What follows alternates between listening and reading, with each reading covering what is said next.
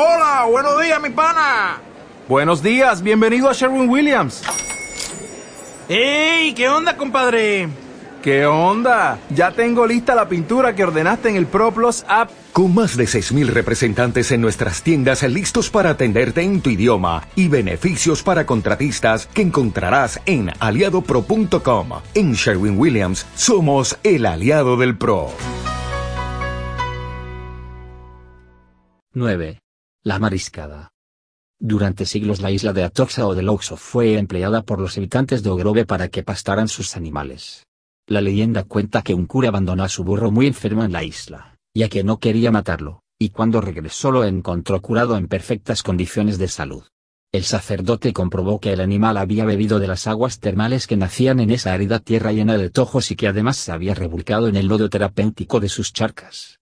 A raíz de esa milagrosa recuperación, y antes de todo, se construyó un balneario, luego, un hotel y en 1910, para que los aristócratas disfrutaran del turismo con sus aguas saludables, se inauguró el que por entonces fue el puente más largo de Europa.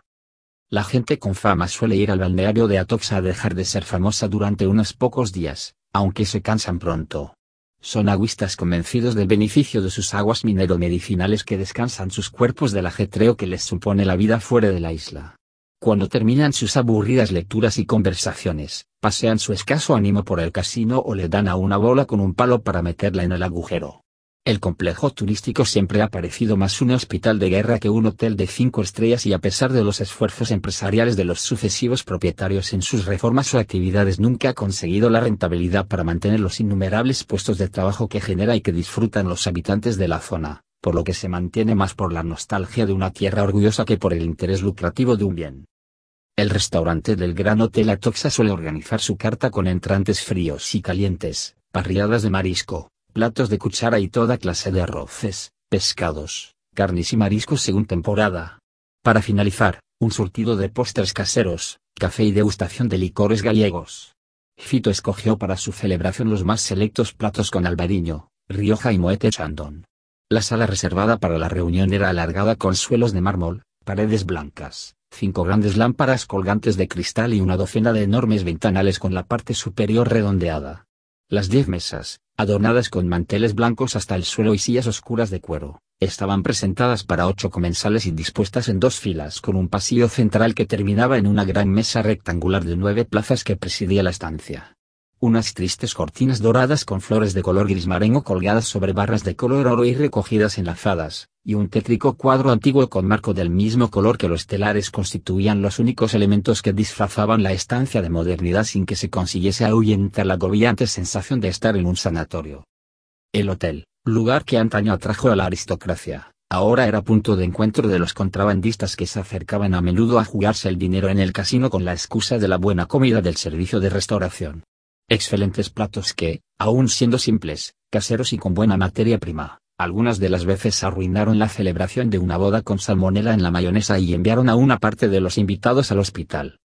Fito dispuso la vigilancia de la reunión con varios de sus hombres en el exterior del hotel y acordó con el director del complejo turístico la anulación de las cámaras y la orden expresa de que no se tomasen fotografías.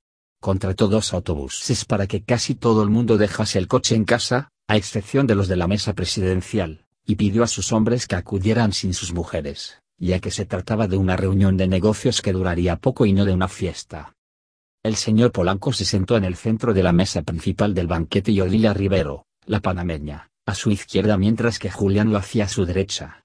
A la izquierda de Odilia, Faustino, y junto a todos ellos, otros cinco hombres de confianza dedicados al negocio del blanqueo del dinero en Amberes y Panamá, las mesas redondas estaban ocupadas por un nutrido equipo de armadores, capitanes de barco, patrones de buques pesqueros, marineros, maquinistas, pilotos de embarcaciones rápidas, expertos en seguridad, gente que trabajaba en su astillero y simples transportistas y porteadores de confianza.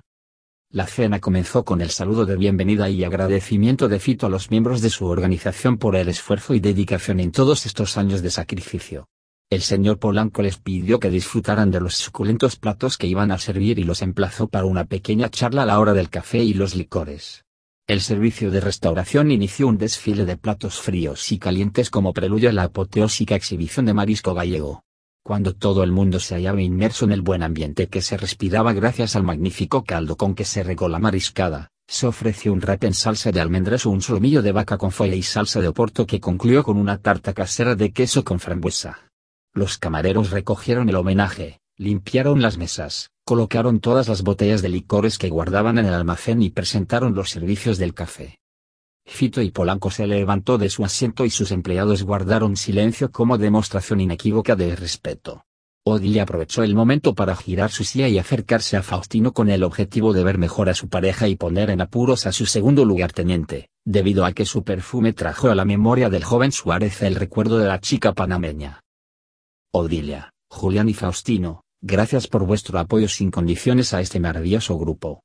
Al resto, que sois muchos, os debo dar también las gracias. Todo lo que hemos conseguido no hubiese sido posible sin la ayuda de cada uno de vosotros.